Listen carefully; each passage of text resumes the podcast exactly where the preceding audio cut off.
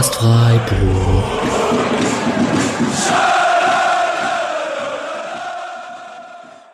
Dann, hallo und herzlich willkommen zur 145. Episode des Podcast Freiburg. Äh, Alex feiert heute mit seiner Mannschaft den Sieg in der Kreisliga, inklusive Connection Assist in der 92. Minute zum Game Winner. Äh, bisschen Bremen-Style und daher übernehme ich für ihn jetzt die Rolle des Moderator und äh, ja, lass mich quasi diagonal in die äh, Dreierkette fallen. Ähm, und deswegen darf ich neben mir einmal erstmal den Misha begrüßen. Hallo Misha. Hallo, guten Mittag. Und einmal den Patrick, der quasi den Maxi Eggestein macht und unter gesundheitlich extremen Bedingungen heute äh, das Ganze zu Ende bringt. Nämlich Patrick ist wieder Corona-positiv. Daher, hi Patrick, und wie geht's dir denn? Hi, ähm, mir geht's besser als im Februar, auf jeden Fall. Ähm, ich habe irgendwie alle Symptome so ein bisschen. Äh, ich fühle mich ein bisschen schlapp, habe ein bisschen Halsschmerzen, ein bisschen Schnupfen, ein bisschen Husten, seit heute auch ein bisschen Kopfschmerzen. Ähm, aber alles irgendwie nicht mehr so dramatisch. Da hat Laura ein bisschen härter getroffen die Woche. Ähm, ich hoffe einfach, das wird nicht schlimmer und dann klingt es irgendwie ab in ein paar Tagen. Ja, hoffen wir mal. Hat der Sieg gegen Stuttgart ein bisschen geholfen? Absolut. Äh, ist ja doch immer ein sehr emotionales Spiel. Äh, ist es für dich, Mischa, auch ein besonders süßer Sieg, wenn es gegen Stuttgart geht? Ein besonders süßer Sieg ist, glaube ich, immer ein 1-0, bei dem man das lange verteidigen musste. Äh, gegen Stuttgart macht's Spaß, weil ich, also ich finde die manchmal so ein bisschen überbewertet oder so, diesen, diesen spielerischen Ansatz, weil ich ja dann doch auch einfach gerne mag, wenn sauber gepresst wird und so weiter und ich dann Union auch sehr viel abgewinnen kann.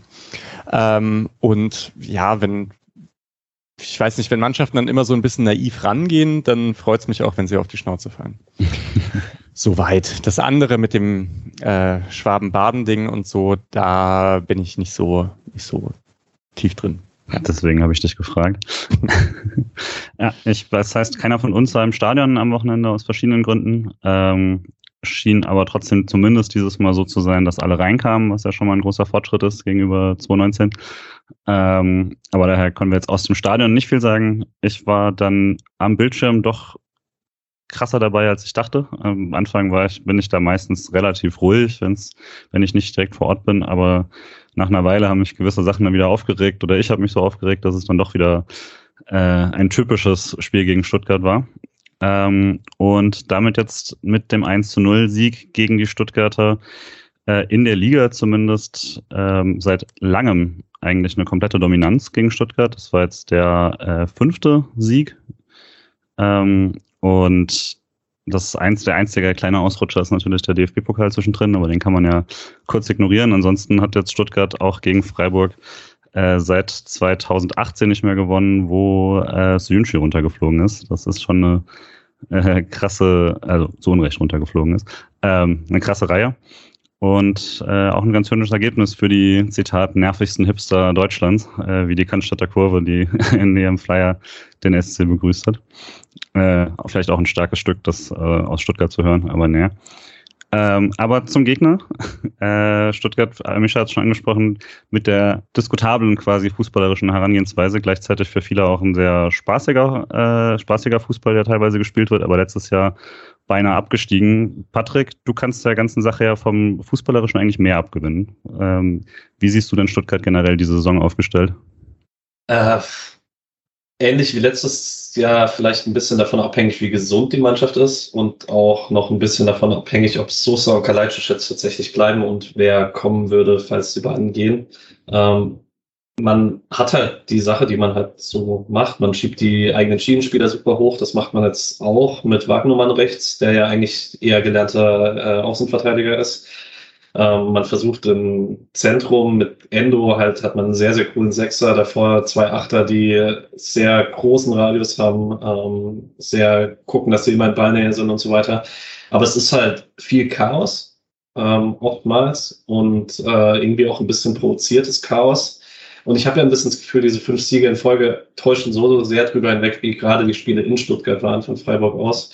Ähm, und habe immer ein bisschen das Gefühl, dass das eigentlich ein Spiel ist, das im SC nicht so gut liegt, weil Freiburg sehr viele äh, Mittel hat inzwischen, aber dann immer davon ausgeht, dass alle Mannschaften ja erstmal grundsätzlich ihre Ordnung finden wollen und dann findet man ganz gute Mittel gegen die Ordnung, die die jeweilige Mannschaft hat.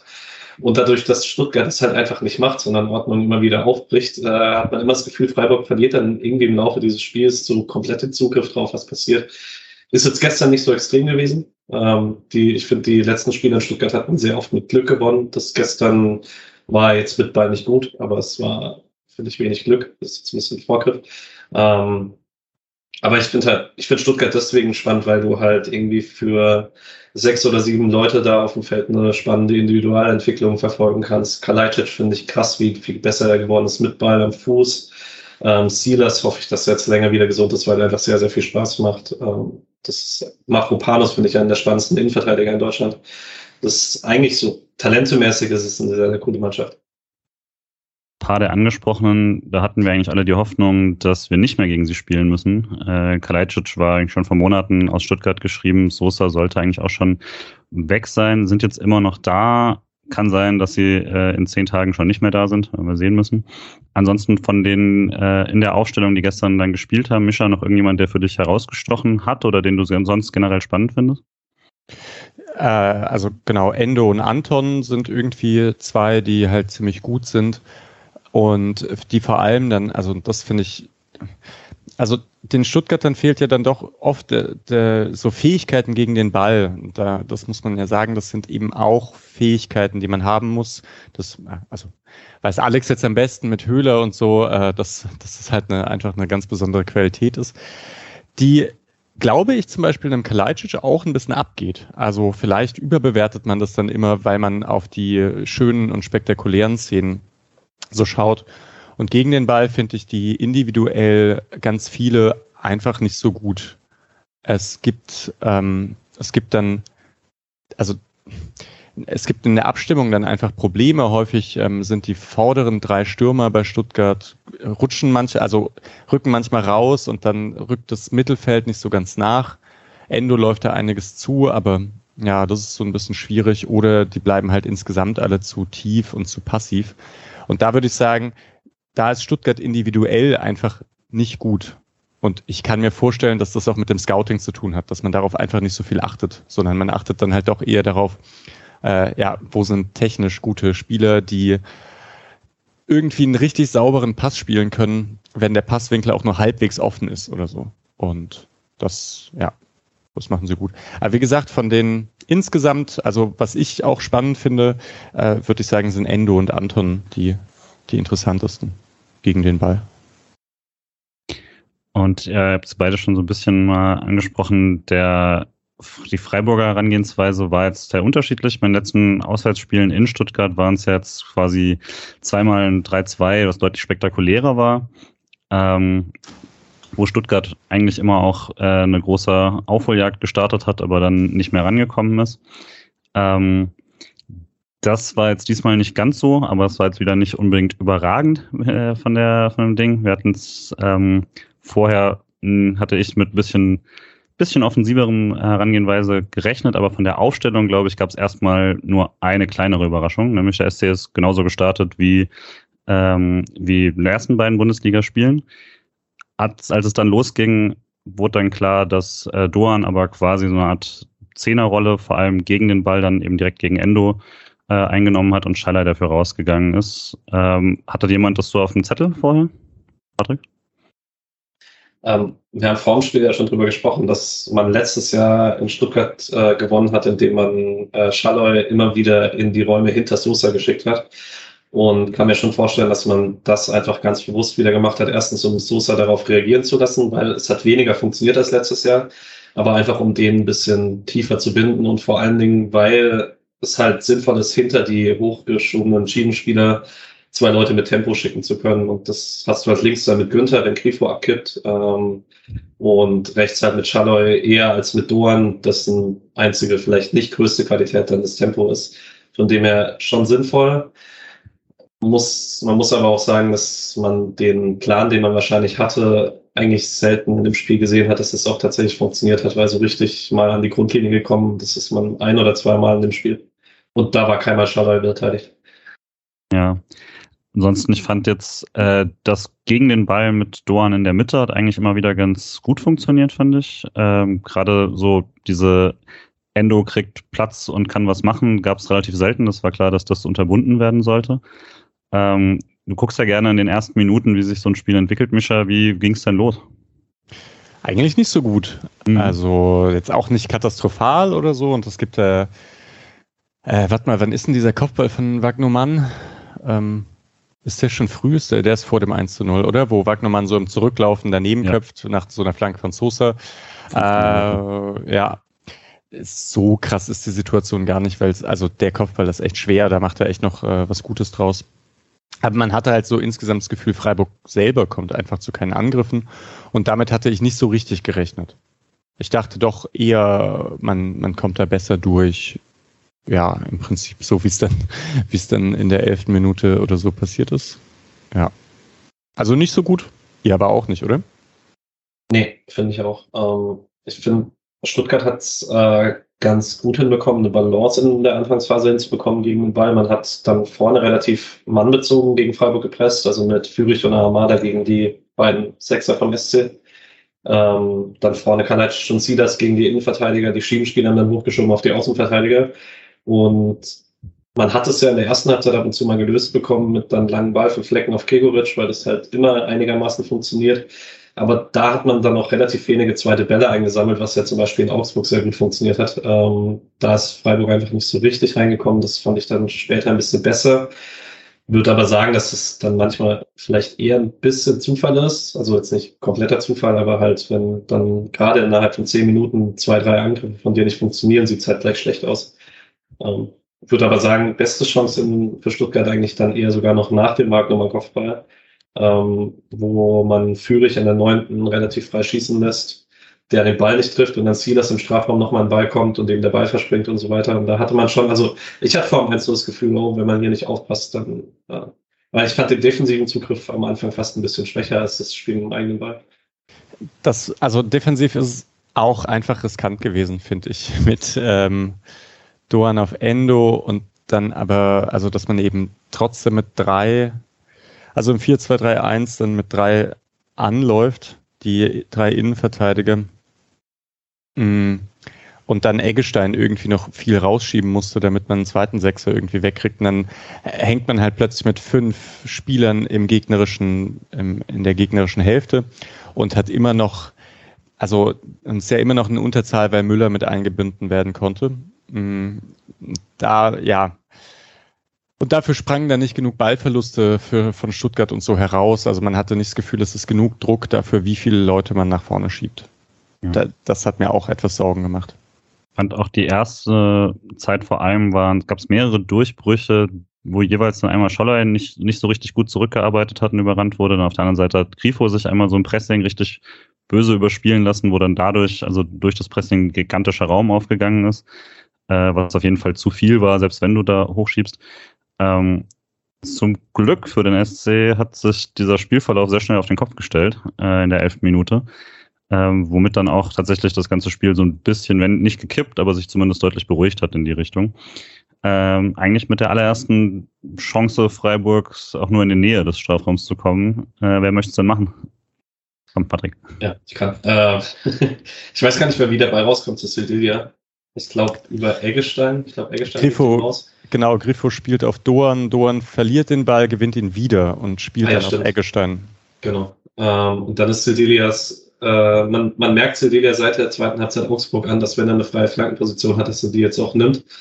Äh, und sucht Gregoritsch, das dafür war eigentlich tatsächlich irgendwann 30 oder 40 Zentimeter zu hoch, die Flanke. Und dann kann man sagen, das ist, ist super von Grifo, weil er durchläuft. Das lobt Streich auch auf der Pressekonferenz danach, dass äh, Grifo das nicht so häufig macht, dass er da auf den, darauf spekuliert, dass der Ball durchrutscht. In, dem, in der Situation macht das. Das ist gut vom Offensivspieler. Es reagiert aber auch keiner mehr von Stuttgart am zweiten Pfosten. Ich glaube, äh, Wagennummern ist ein direkter Gegenspieler, aber Mafropanos steht auch noch so grob in der Nähe und macht nichts. Und am Ende springt der Ball halt auf und Grifo hat das fünf Meter ins leere Tor. Das ist also es ist wirklich sehr schlecht verteidigt. Das, und es war keine gute Flanke, sondern es war halt, also Cedilia kann sich äh, bei Stuttgart für den Assist bedanken, würde ich sagen. Ja, also ich war jetzt nicht genauso gewollt, das stimmt. Äh, ich fand es auch tatsächlich schockierend. äh, wie schlecht Stuttgart da reagiert, weil alle, also wirklich alle irgendwie da blöd aussehen. Müller würde ich sagen am wenigsten, weil er kann nicht wissen, ob da Gregoritsch rankommt oder nicht. Da muss er erstmal äh, drauf spekulieren. Äh, daher würde ich da Flo Müller in Schutz nehmen, aber insgesamt schon eine ziemlich katastrophale äh, Abwehrleistung von Stuttgart in der Szene. Und dann mit dem 1-0, wo auch die, der Großteil der Freiburger Expected Goals an diesem Nachmittag herkommen. Also es waren am Ende, äh, glaube ich, 0,9 und 0,5 davon sind äh, Grifo und ich würde sagen, das ist schon ein bisschen wenig für die Position, die er da hat. Ähm, aber nach diesem Tor würde ich, war für mich äh, die Hoffnung, dass man jetzt direkt volle Spielkontrolle bekommt. Würde eher sagen, es hat sich ein bisschen beruhigt ähm, und in den nächsten Minuten eigentlich nicht so viel passiert. Ähm, es gab einen direkt danach einen Fernschuss von Ginter, der auch wieder durch einen Doan-Ballverlust eingeleitet wurde, womit die Doan-Ballverluste vermutlich das gefährlichste waren äh, in den ersten Minuten. Ähm, aber ansonsten, wie, ging's für das, wie ging das Spiel weiter, Micha? Eigentlich, also dort war ich dann so richtig zufrieden in dieser mhm. Phase, weil, also obwohl es immer noch nicht ganz dieses Spiel ist, von wegen man verteidigt das runter, sondern das, man hat sehr, so sehr schlau gespielt. Man hat es eben ausgenutzt, dass Stuttgart mit Pressing einfach nicht so viel Druck ausüben kann. Und das ist eigentlich eine Phase, in der man, ich würde sagen, eigentlich am meisten Ballbesitz hat. Also, weil man, man spielt es einfach aus, man hat so eine tiefe Ballzirkulation, man wartet dann, bis irgendwie Stuttgart kommt und dann versucht man es halt irgendwie auszuspielen, ohne das ganz große Risiko zu gehen, zur Not mit einem langen Ball. Aber ich glaube, man hat es dann in der Phase schon auch hin wieder geschafft, nach vorne zu spielen. Ist im letzten Drittel ist man dann halt nicht gut genug und so ähm, springen auch keine richtigen Chancen raus, aber man, man schafft es halt eigentlich in der ersten Halbzeit kaum noch so richtig was zuzulassen und selber halbwegs Kontrolle zu haben. Das fand ich schon ziemlich souverän. Da hatte ich fast das Gefühl, okay, da passiert nichts mehr. Ähm, man hatte dann auch eine Phase, wo man äh, auf eigene Ballverluste ganz gut reagiert hat, ähm, indem man dann mal so für eine Viertelstunde ganz gut ins Gegenpressing gekommen ist. So Beispiel dafür, 15. Minute geht ein, äh, spielt man Fehlpass links raus, Sosa fängt den ab, Schaller geht ins Gegenpressing, fängt den wieder von Sosa ab und Sosa zieht dann die gelbe, weil Schaller sonst äh, auch wieder davon ist. Ähm, kurz danach ist, glaube ich, auch die Günther-Aktion die krasse, wenn ich mich nicht sehr täusche. Ah, wo, ja, wo so sechs Leute im Vollsprint zurückrennen. Mhm. Das, oh, das ist so toll, oder? Ich weiß nicht. Also diszipliniertes defensives Umschalten ist ja wirklich eine der schönsten Sachen, finde ich, die man so sehen kann. Das war vor allen Dingen schön, weil der Reporter irgendwie, glaube ich, drei oder vier Minuten vorher darüber gesprochen hat, dass äh, Streich das wohl irgendwie bei ihm angesprochen hat, dass ihm das defensive Umschalten nicht so gepasst hat in den ersten Spielen und dass man dann irgendwie kurz danach diese Szene hatte, war sehr cool. Ich würde auch sagen, das wird im Laufe des Spiels teilweise sogar besser, weil, also da ist vor allem Günther, der halt einfach von hinten alles übersprintet und diese und die Aktion da beendet. Ähm, kurz danach äh, auch nochmal auf der anderen Seite dann, wo Günther so sehr schön linienbrechend angespielt wird und Schallei dann diesen Schuss aus 20 Metern probiert, der so ein bisschen unplatziert ist und abgeblockt wird. Und daraus kommt dann wieder so ein Konter von äh, Stuttgart, aber diesmal Höfler dann sehr, sehr sicher. Also das, das Zurückarbeiten hat funktioniert. Ähm, mit dem Ball kam dann nicht so viel vom SC. Äh, das, ich glaube, erstmal die nächste bemerkenswerte Aktion war die Schallei-Fürich-Rudelbildung. Äh, ähm, mit einer Sache, die ich verstehe, die mir erklärt wurde und ich verstehe, warum es das einfach macht und das, äh, wo es herkommt und warum das so getan wird. Aber es macht einen als Zuschauer so ein bisschen wahnsinnig, wenn fünf Stuttgarter äh, auf Schallei zustürmen, ihn fünf Leute schubsen und am Schluss gibt es das berühmte Gelb für beide.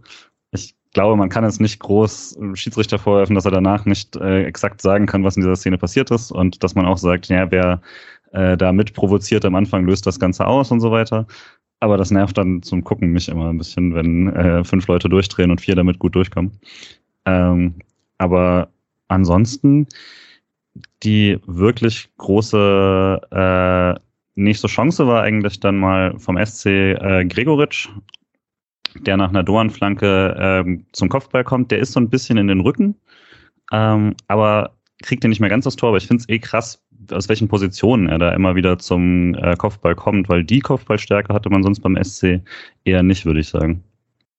Ja, ich möchte in der Szene kurz Maxi Eggestein loben. Der finde ich, äh, das ein Beispiel dafür, dass er in der Saison eine sehr, sehr gute ein sehr gutes Gefühl dafür hat, wann er äh, in offensive Räume gehen muss, um dafür Passoptionen zu unterstützen. Das war letztes Jahr habe ich ganz üble Erinnerungen an das 1-4 gegen Union, als äh, er und Kübler sich immer wieder auf der rechten Seite den Ball zugespielt haben, ohne dass irgendwas passiert ist. Und ich finde jetzt in den ersten vier Pflichtspielen äh, ist es offensichtlich sehr, sehr gut von Eggestein und auch gegen den Ball äh, oft sehr gut. Ähm, sehr guter Saisonstart einfach und bitter, dass das jetzt erstmal pausiert wird. Ja, fand ihn auch ziemlich gut. Mischa, wie war so dein Eindruck von Eggestein in den ersten Spielen generell?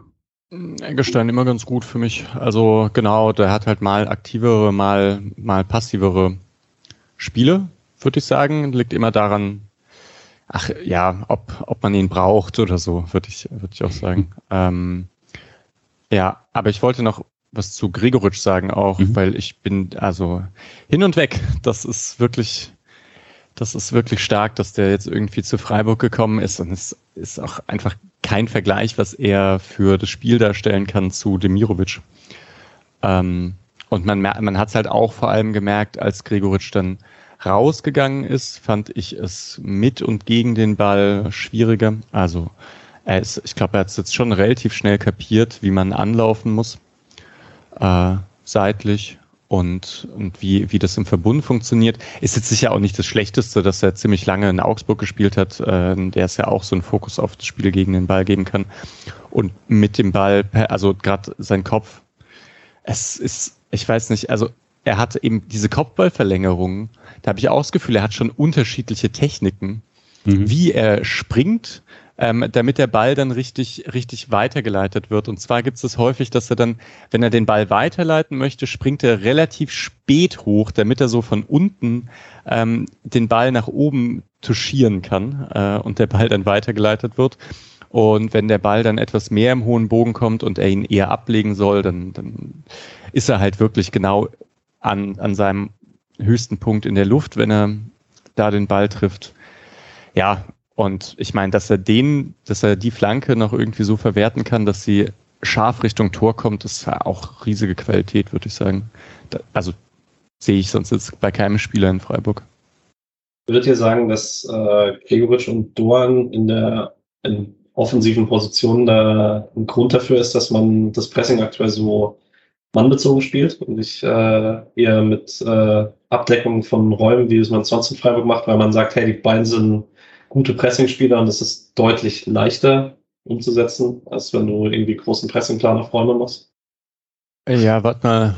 Ich, jetzt muss ich überlegen, da sind ja schon ein paar Voraussetzungen, die du machst, ne? Also mit, ich muss gerade überlegen, ob das, ob das so ist, aber du hast auf jeden Fall recht, ne? Mit Petersen oder so ist es schon viel häufiger, dass man, dass, dass er sich fallen lässt, wenn es jetzt so Petersen und Jeong im Kopf habt, dann ja, dann verschieben, lassen sich fallen, verschieben, gehen nicht direkt vorne drauf oder so.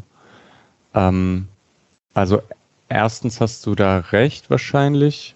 Obwohl ich Gregoritsch auch hin und wieder sehe, dass er, dass er zwei gleichzeitig anläuft und so seitlich versucht, auf eine, äh, auf eine Richtung zu pressen.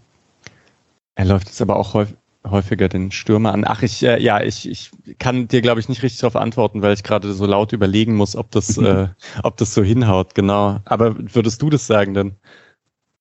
Das wäre crazy, wenn er jetzt ich, sagt nein. ich bin mir tatsächlich unsicher, weil ähm, es, es kann ja auch einfach dafür sprechen, dass man äh, sagt, man ist so gut, dass man im Pressing ein bisschen mehr Risiko geht, weil wenn du halt, also wenn du direkt auf den Mann draufpresst und nicht einfach die Passoption wegnimmst, ist natürlich auch, wenn du überspielt wirst, das Risiko ein bisschen größer, weil halt jemand direkt für dich nachschieben muss und du dann Räume hinter dir aufmachst und so weiter, während du, wenn du den Raum abdeckst, halt offensichtlich weniger anbietest. Ähm, und da bin ich mir halt echt sicher, äh, unsicher, ob das äh, einfach allgemein ist, dass man sagt, hey, man hält sich jetzt für stärker, man kriegt es schon wegverteidigt oder man hat einfach man hat das Vertrauen, dass man mehr Balleroberungen äh, dadurch rauskriegt oder ob man sagt, okay, man macht es den Spielern damit ein bisschen leichter. Ich weiß nicht. Mhm. Vielleicht zeigen da die nächsten Wochen noch ein bisschen mehr. Mhm. Ja, vielleicht aber schon auch, dass man eben anders, also dass man die Ballverluste woanders haben möchte oder so. Ich glaube, letzte Saison hat man ja schon immer ein bisschen darauf gewartet, dass der Ball irgendwo hingepasst wird, äh, wo Nico Schlotterbeck in der Nähe ist, der dann, der dann irgendwie zwei Spieler wegcheckt und sich den Ball klaut. Mhm. Und ja, jetzt muss man es weiter vorne machen. Vielleicht auch, vielleicht ändert sich da auch ein bisschen was. Ja.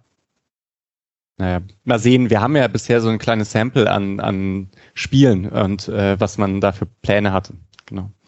Tatsächlich jetzt mit äh, Augsburg, Dortmund, Stuttgart hat man echt einen ganz schönen Querschnitt der von verschiedenen Herangehensweisen in der Liga. Ähm, was auch, wo wir es bei Gregoritsch sind, ähm, habe schon eine kleine Szene einfach übersprungen, wo aus der nichts wurde, wo er auch schon äh, Scholler richtig gut eingesetzt hat, der dann aber ähm, beim Laufen quasi den Stuttgarter leicht geklippt hat und deswegen wird das äh, zurückgepfiffen, wo er auch sonst im freien Strafraum gewesen wäre. Und eine sehr ähnliche Szene äh, gibt es dann ein paar Minuten später, äh, als ähm, Freiburg in eine 4 gegen 2 Überzahlsituation kommt, aber ähm, also auch da war wieder quasi Gregoritsch verlängert einen langen Ball und dann kommt es zu einem Zweikampf, Ito gegen, äh, gegen Scholloy. Und also Ito ist zuerst am Ball und dann trifft eher Schalay oder Schalay ihn. Das Problem ist, sie haben es danach nicht mehr so oft so gut gezeigt, aber für mich sah es mehr aus wie, äh, hätte ich einfach laufen lassen oder er wäre zumindest kein Offensivfall gewesen. Wenn man es nicht pfeift, dann ist es eine 4 zu 2 Situation für Freiburg und äh, hätte man vielleicht auch nochmal checken können. Mischa, wie hast du es gesehen? Ja, also Schalay trifft Ito mit der Wade an, an, dem, an der offenen Sohle von Ito. Genau. Deswegen, ähm, ja, eigentlich Skandalpfiff, würde ich schon sagen. So, das, das darf man nicht abpfeifen. Äh, ja, passiert halt irgendwie. Aber ja, genau, wenn, ich weiß nicht, es gibt so Leute, die, die äh, fischen sowas dann immer so raus und, und zeigen das. Ah, und ich glaube, ich habe in der Stuttgarter Twitter-Bubble auch einen gesehen, der gesagt hat, das darf man eigentlich nicht abpfeifen. Hm. Ähm, dass man eher so Glück hatte bei, bei Brüch. Ich glaube auch von irgendeinem Podcast, irgendeinem Stuttgarter Podcast.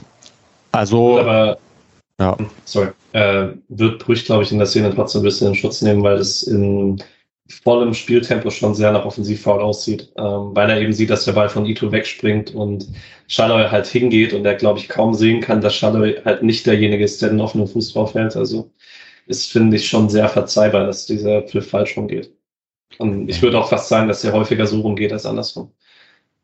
Auf jeden ja. Fall, Ito spielt den Ball. Also Ito spielt den Ball und Schaller nicht und beide gehen hin. Deswegen, da ist schon von der Intuition her, dass man sagt, okay, das pfeift man so. Und dann, Ito macht es natürlich auch schlau. Also er verzieht ja auch ein bisschen ins Gesicht dabei. Weiß nicht, ob das so wehtat an, an seiner Fußsohle. Ja.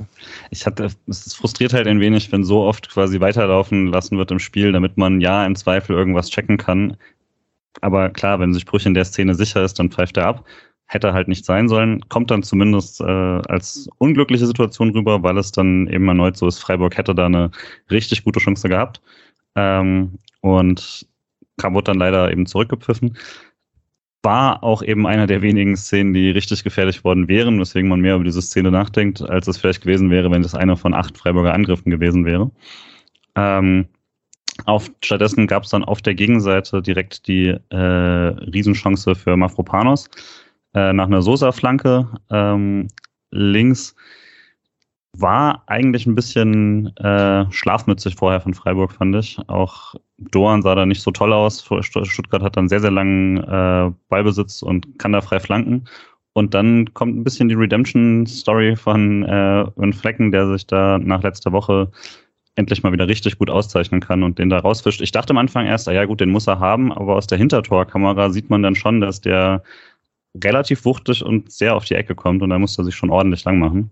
Also das war eine sehr, sehr schöne Szene für Flecken. Und natürlich auch immer cool als Torhüter, wenn du da ähm, voll ausgestreckt fliegen darfst. Sieht immer geil aus. War dann auch die beste Szene Stuttgart, würde ich sagen. Ähm, und ja, dann sind noch zehn Minuten zur Halbzeit. Patrick, wie hat der SC so die dann gestaltet? Ich würde sagen, dass sich in den zehn Minuten schon ein bisschen angedeutet hat, wie die zweite Halbzeit läuft, weil es ein paar mehr Chancen gab für äh, Stuttgart und Stuttgart auch wieder ein bisschen besser ins Spiel gekommen ist, vor allen Dingen über, über die beiden Schiedenspieler. Ähm, man hat dann äh, nochmal die Chance von äh, Mafropanos oder Kalajdzic, ich bin mir nicht mehr ganz sicher, wer dran war nach der Flanke von Sosa, was dann als Offensivfoul abgepfiffen wurde, wo auch Leck nochmal musste. Ähm, Wagnermann hatte einen Durchbruch auf rechts, wo Ginter den Ball gerade noch so klärt und so weiter. Und allgemein hatte man das Gefühl, Stuttgart kommt wieder über die Flügel ein bisschen besser ins Spiel. Ähm, und äh, das hatten wir dann auch später am Anfang der zweiten Halbzeit nochmal. Da werden wir gleich drüber, drüber sprechen, denke ich. eigentlich alle meine Szenen erwähnt, die ich noch äh, groß hatte.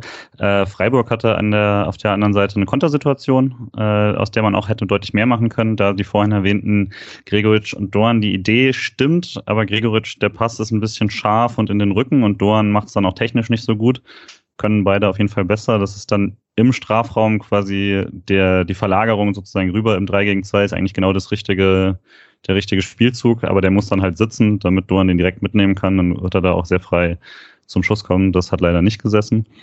Und äh, der erwähnte, die erwähnte Chance da von Kalajdzic, der, da wurde dann sich auch nochmal beschwert, aber das wird, da gehen zwei sehr, sehr klare Schubser von Stuttgart zuvor, deswegen wird das dann als Offensivfoul auch abgepfiffen, aber Flecken auch da wieder richtig gut da gewesen, holt ihn da auch direkt raus. Ähm, Flecken fand ich generell ähm, sehr, sehr sicher in dem Spiel. Da hatte ich so die ersten zehn Minuten, weil wir es nicht hatten, ein bisschen die Sorge, weil Stuttgart den auch sehr aggressiv angelaufen hat am Anfang. Dann gingen zwei Bälle auch so ins Seiten aus, die so, was so ein bisschen ungewohnt ist und hat auch nicht den, was er sonst gerne macht, den einen mal austanzen lassen und dann äh, ganz ruhig das Spiel beginnen, sondern war da so ein bisschen auf sicherer. Äh, das hat sich aber, fand ich, nach dem Tor auch wieder komplett beruhigt und Stuttgart ist dann auch selten durch, hat selten durchgeschoben bis auf Flecken. Äh, von daher für mich Flecken auf jeden Fall schon da mit einer sehr, sehr guten, sicheren ersten Halbzeit. Und damit ging es dann 1-0 in die Pause. Ich war da schon so ein bisschen unzufrieden, weil ich ja dann doch meistens darauf schaue, wie viel Spielkontrolle hat der SC und wie viel macht man mit dem Ball. Und das genaue Gegenstück ist äh, Mischa, deswegen habe ich mir da schon gedacht, dass gleich eher positive Tweets dazu kommen, was da noch kam. äh, aber tatsächlich so viel Szenen hatte Stuttgart dann auch nicht. Würdest du also sagen, quasi zumindest ähm, in, im Griff hatte man sie? Ich finde schon. Und vor allem in der zweiten Halbzeit, also nicht am Anfang der zweiten Halbzeit, sondern später. Da, ich weiß nicht, da ist es defensiv dann wirklich beeindruckend, finde ich. Und es war das ganze Spiel schon. Ginter und Lienhardt sind, finde ich, im 16er einfach, einfach richtig krass, weil, also weil Stuttgart eben jetzt über 90 Minuten gesehen, aber in der ersten Halbzeit auch schon, die waren auf dem letzten Drittel, die haben oft Richtung, Richtung ähm, 16er geflankt. Und es ist halt nie so, dass dann so der zweite Ball landet irgendwo vor Kalajdzic's Fuß oder sowas und der macht ihn dann rein aus sieben Meter, sondern die Sachen werden halt einfach immer sauber weggeklärt äh, und weit weggeklärt. Lienhardt finde ich da auch manchmal sehr schön, dieses, auch wenn manchmal Innenverteidiger so versuchen, den Einwurf dann gegen sich zu verhindern oder so. Das ist absoluter Quatsch. Aus diese Einwürfe gehen zu 90 Prozent wieder nach hinten und müssen neu aufgebaut werden. Das bedeutet, ob ich den Ball weit, weit weg hau oder ins Seiten aushau, ist eigentlich vollkommen egal. Und ich finde, da, ja, das machen die beiden einfach schon richtig gut. Sildilia nicht ganz so natürlich, also der hat nicht ganz diese Souveränität, aber fand ich auch über 90 Minuten gesehen ein relativ sicheres Spiel. Ja. Und Günther ist halt auch jemand, der eher, der sich eher mal fallen lässt, eher absichert und nicht überstürzt in den Zweikampf geht. Wie es halt die Stuttgarter eher machen. Also wie es ein Mafropanos eher macht oder so. Würde auch sagen, dass äh, wir hatten jetzt in den ersten Spielen relativ viel Fokus, was auch bei Lautern Augsburg dran lag, wie der SC das Spiel angegangen ist, auf vielleicht die Schwächen von der neuen Innenverteidigung, in Anführungszeichen, halt vor allen Dingen mit Ball, ähm, dass das Berlin hat noch nicht so super funktioniert, das linker Innenverteidiger und so weiter. Ähm, aber dadurch, dass man jetzt halt das erste Spiel mit sehr, sehr vielen tiefen Verteidigungssituationen hatte, so rund um den eigenen Strafraum, hat es, glaube ich, finde ich bei vielen, oder ich habe auch das Gefühl, dass es bei vielen nochmal den Fokus dafür gestärkt hat, wie krass diese Innenverteidigung rein defensiv gesehen ist. Und das ist ja halt erstmal der Hauptjob. Ähm, da würde ich auch, also ich würde sagen, wenn es rein um tiefe Verteidigung geht, ist das Duo auch besser als Lienhardt und Nico Schlotterbeck gestern, äh, letztes Jahr. Es ist halt, Nico Schlotterbeck hat halt andere Dinge gegen den Ball eröffnet, die du vielleicht so nicht machen kannst.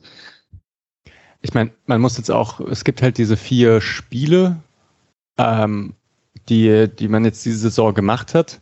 Und wenn man sich die Gegentore anschaut, dann ist halt im Prinzip, also dieser Marlon Ritter Weitschuss, dann der Fehler von Flecken ähm, gegen Dortmund, ein Abseitstor und dann halt wirklich ein, ein Spielzug, wo diese Innenverteidigung halt mal so richtig ausgehebelt wurde durch Bino Gittens und, ähm, und halt einen krassen Laufweg. Aber das war halt auch verrückt gut gespielt einfach in Dortmund.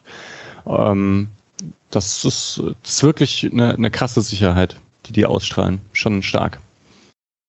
Fand auch Lienhardt ähm, gestern auch auf jeden Fall das beste Spiel, was er diese Saison bisher gemacht hat und fand ihn da auch, also fand den gegen den Ball eigentlich in den meisten Spielen ziemlich gut. Ähm, aber das war jetzt schon nochmal, hat, da hat er auch ein bisschen das Gefühl, dass er sich langsam da einfindet drüben, musste aber auch nicht so viele Eröffnungen spielen, muss man dazu sagen, weil Freiburg generell nicht so viel ähm, spielerische Eröffnungen probiert hat.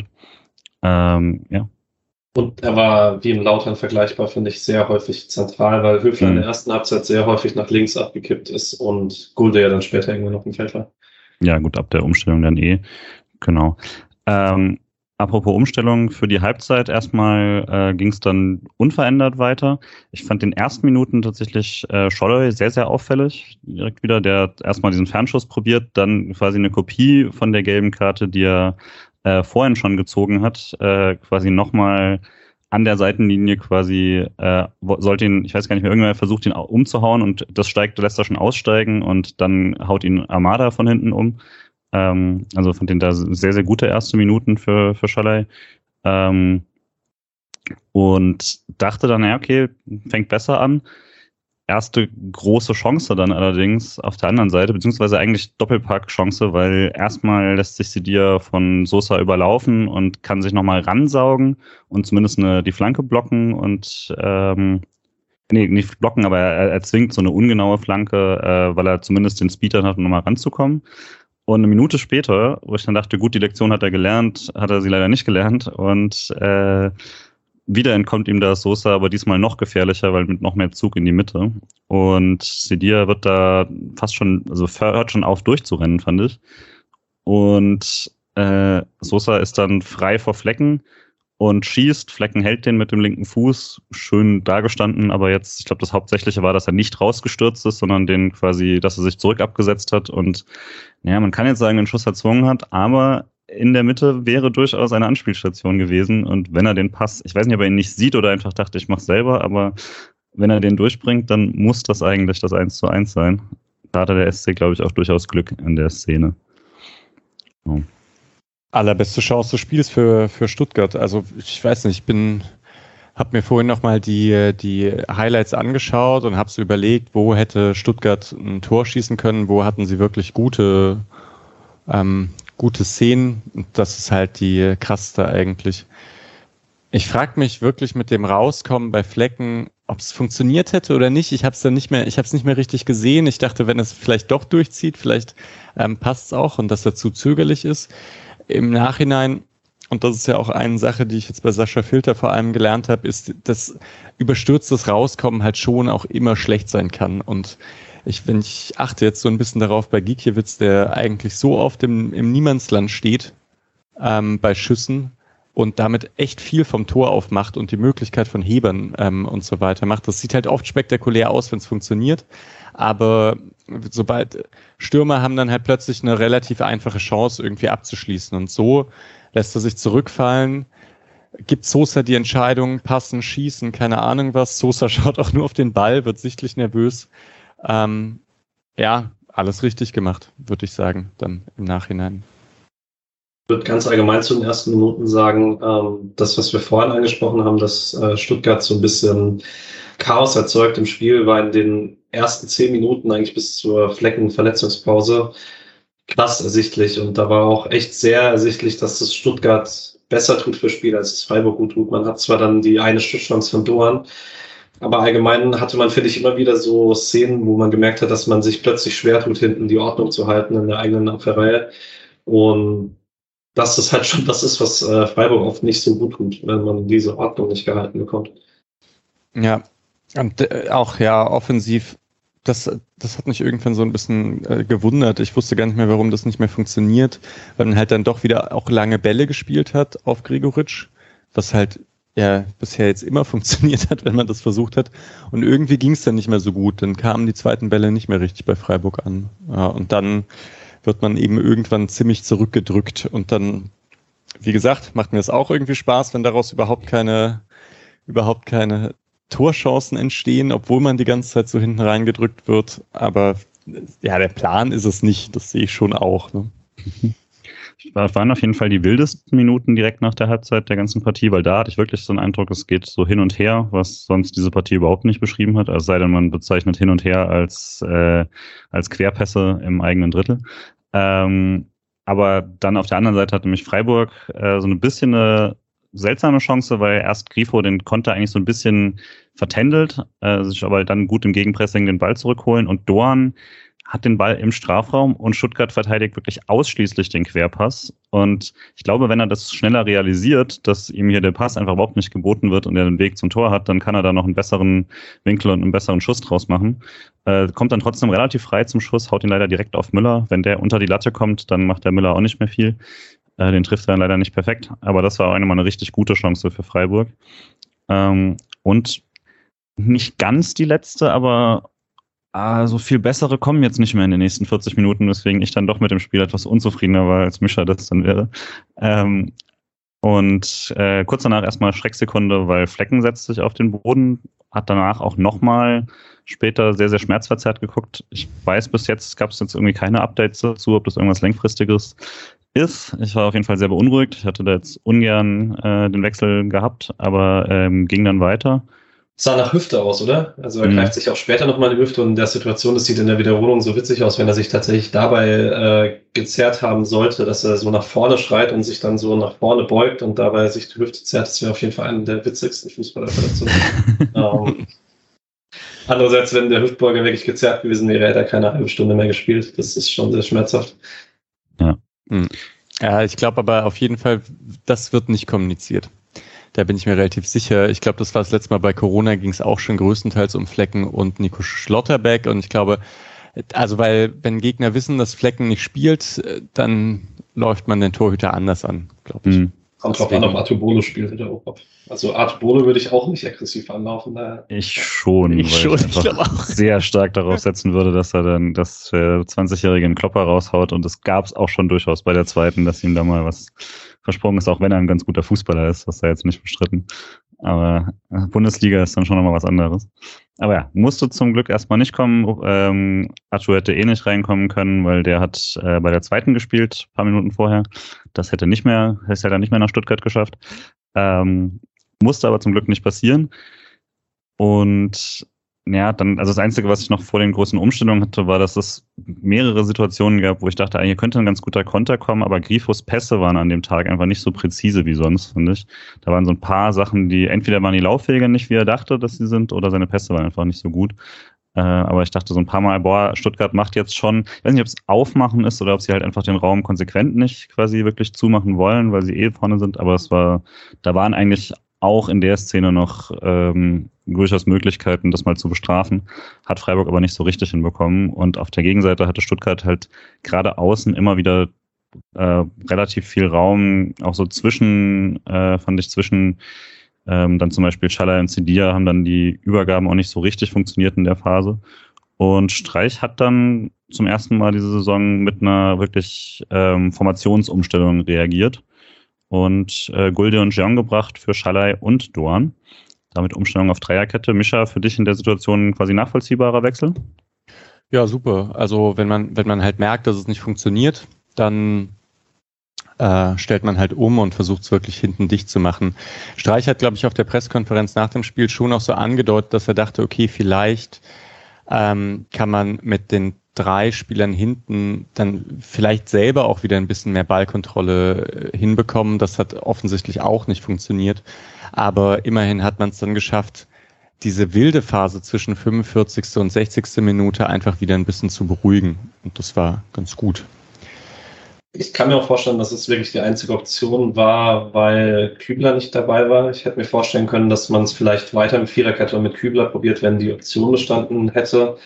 Aber so war schon sehr offensichtlich, dass man es einfach dem Rechtsverteidiger leichter machen muss, diese Breite abzudecken und halt auch Sosa abzudecken. Und das wäre jetzt mit Sique hier schon zu bringen, da hätte man halt ähnliche Schwächen äh, gehabt, zumindest nach dem, was man bisher von Sique gesehen hat. Von dem her war klar, dass hier irgendwie die Dreierkette es ein bisschen leichter macht, um da die linke Seite zuzubringen.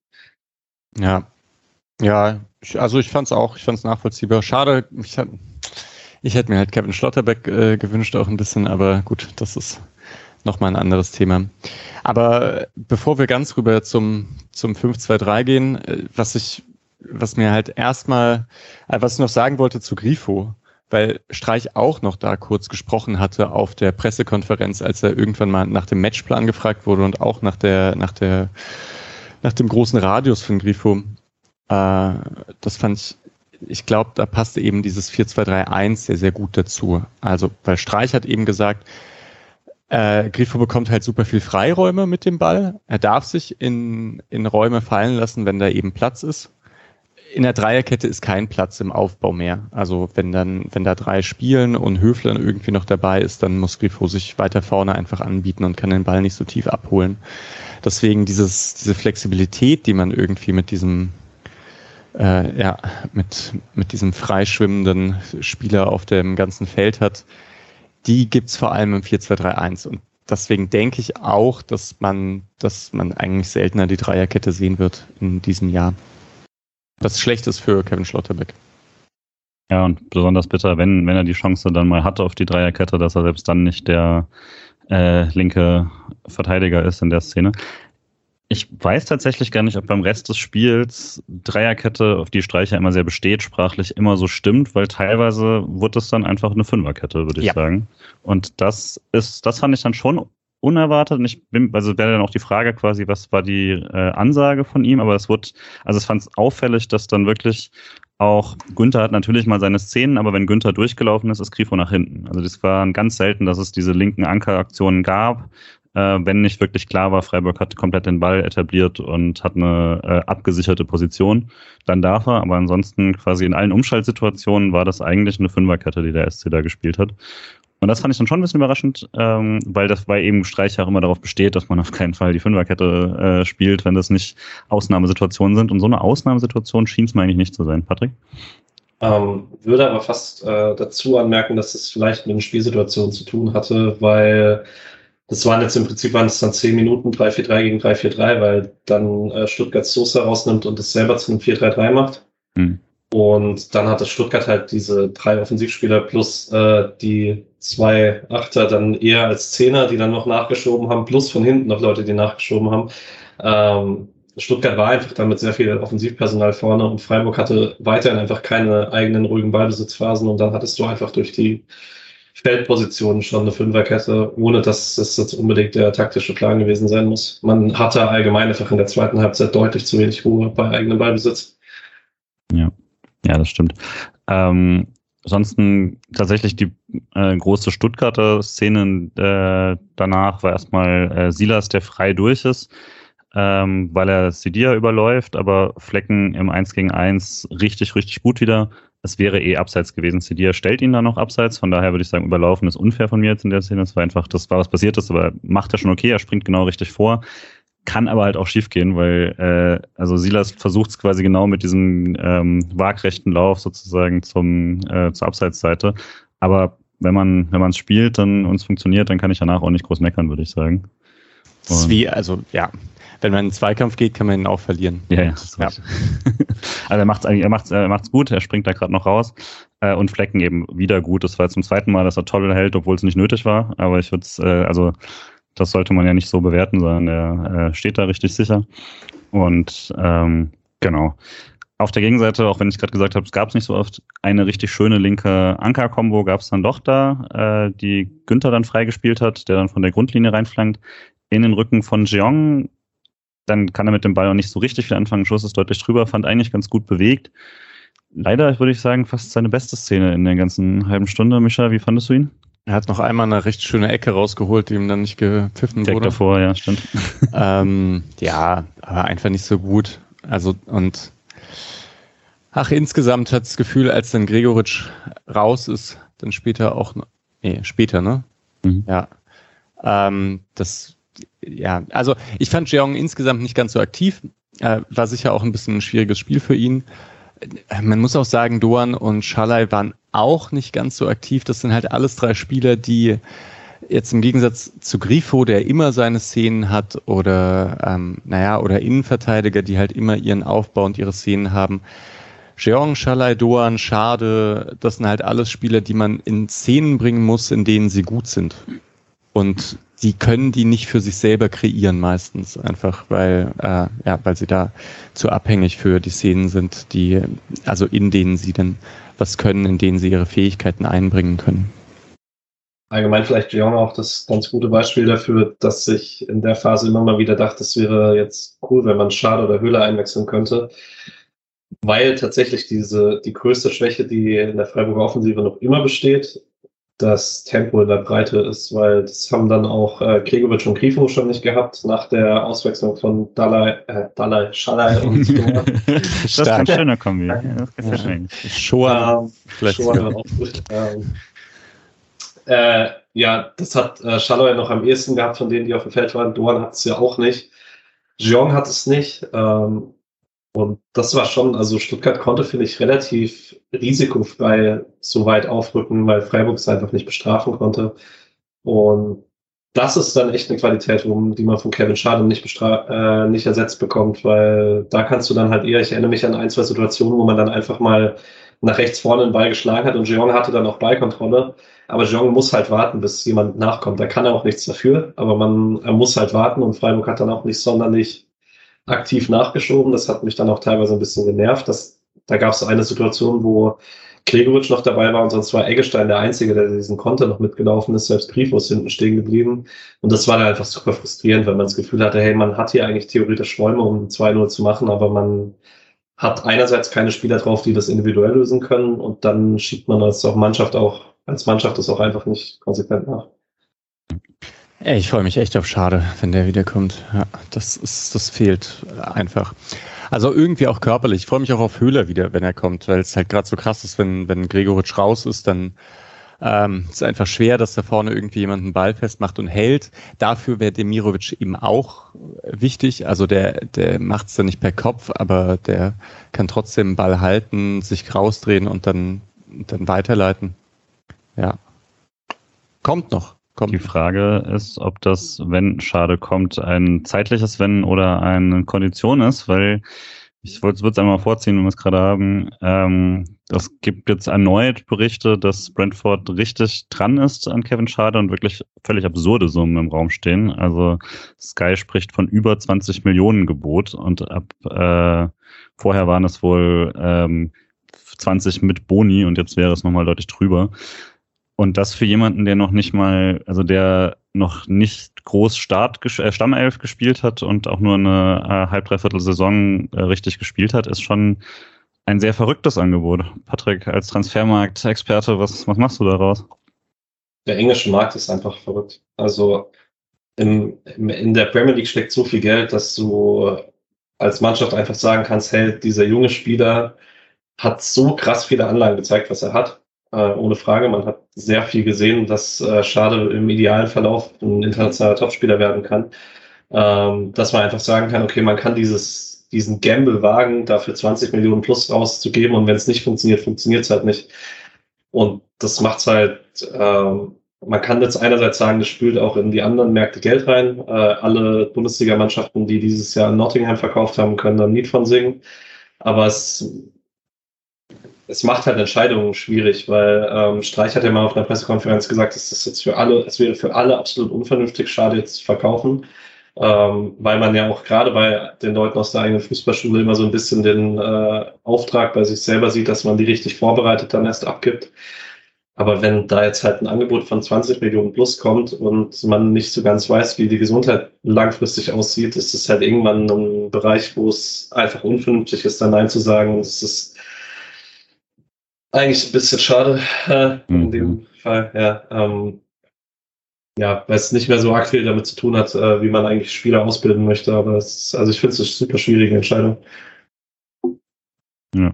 ja, ich bin, ich hoffe, dass das äh, einfach ein bisschen viel heiße Luft ist, aber klar, wenn dann auch noch Kevin Schade sagt, ja, ich würde auch gerne für, also wenn du, wenn, ich weiß nicht, was das da finanziell bedeutet, aber wenn man ein über 20 Millionen Angebot bekommt als Verein, wird das vermutlich auch mit entsprechendem Gehalt dabei sein ja, ich hoffe einfach, wir sehen ihn ab September auch noch äh, in Freiburg, aber die Zahlen sind schon ziemlich verrückt, die da mittlerweile im Raum stehen. Ähm, jetzt eben aus einem Verein, der jetzt nicht gerade in der äh, um die Champions League mitspielt. Ähm, aber jetzt erstmal die Spieler, die sicher beim SC sind. Ähm, die hatten dann noch ähm, haben dann haben es dann ab der 80. Minute ähm, in, einem, äh, in einer neuen Konstellation probiert, in dem Sike reinkam, äh, der dann 10 Minuten mal spielen durfte. Äh, Keitel kam und äh, Trey kam. Rausgegangen sind Sidia, Grifo und Gregoritsch. Erstmal ein bisschen überraschend, weil dann Trey tatsächlich dann der Stoßstürmer quasi war, womit dann auch relativ klar war, dass es jetzt hier um äh, nicht, Patrick? Ja, Stoßstürmer neben Lyon, oder? War dann schon relativ klar 5-3-2, Ja. Ich, ja, weiß, ich, vielleicht, ich glaube, es war 5 Router 1 wieder. Ja, auch möglich. Und genau, ich glaube nämlich wirklich, ja, und Jeong war hinten, hinter Trey. Ja. Ja, es war auf jeden Fall nicht unbedingt die, äh, wir wollen hier auf jeden Fall noch das 2 zu 0 schießen, Umstellung, würde ich mal vorsichtig sagen. Dafür dann cool, dass die Key auf jeden Fall mal seine 10 Minuten bekommen hat. Als erstes nämlich, ich fand den gut. Also ich hatte, äh, der hat jetzt nicht viel das gezeigt, was, was man sich von ihm erhofft, nämlich offensiv was. Das ging auch, auch nicht groß. Wo hätte er hinspielen sollen? Aber äh, die Sorge ist ja eher die Zweikampfstärke und die Positionierung. Positionierung ist nicht mehr so schwer, wenn man eh größtenteils am Strafraum steht, aber äh, Zweikampfhärte fand ich durchaus gut. War gut. Es gibt eine Szene, die komisch ist. Da haut er neben Ball, hat das Bein sehr hoch. Er trifft dann den Stuttgarter Gegenspieler nicht, aber das sah so aus, als ob es halt so ein richtig blöder ähm, also daneben treten, Spieler treffen, Freistoß aus 18 Meter geht in den Winkel und der junge, ähm, ja, der junge Seke ist dann irgendwie so der Depp vom Spiel. Äh, ja, zum Glück nicht. Zum Glück nicht. Und so kann, so würde ich nämlich auch sagen. Ich fand ihn gut.